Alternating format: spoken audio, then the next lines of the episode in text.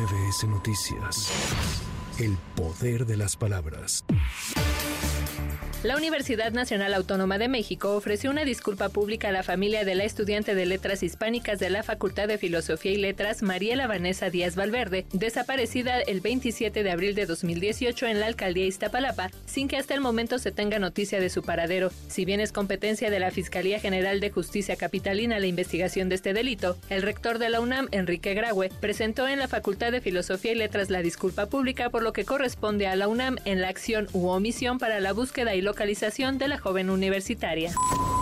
Ante las denuncias ciudadanas de tomas clandestinas de agua en distintos puntos de la ciudad, en particular en Tlalpan, el jefe de gobierno Martí Batres advirtió que habrá cero tolerancia a esta práctica que afecta a la distribución de líquido a toda la población. Autoridades de la Ciudad de México anunciaron que ante la reducción del caudal que recibe la ciudad del sistema Cutzamala, se han invertido 4.700 millones de pesos para diversas obras, entre ellas la rehabilitación de pozos y mejoras en el sistema Lerma.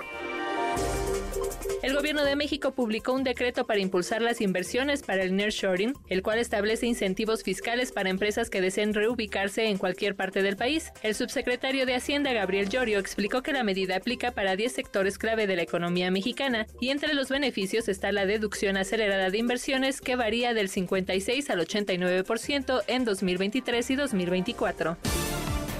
Este sábado 14 de octubre, las 59 oficinas consulares de México en Estados Unidos y Canadá abrirán sus puertas para que las personas que lo requieran puedan tramitar su credencial para votar exclusivamente sin necesidad de programar una cita. En un comunicado, la Secretaría de Relaciones Exteriores señaló que también estarán disponibles los trámites de pasaporte y matrícula consular, estos con previa cita a través de la plataforma Mi Consulado. Para MBS Noticias, Erika Flores.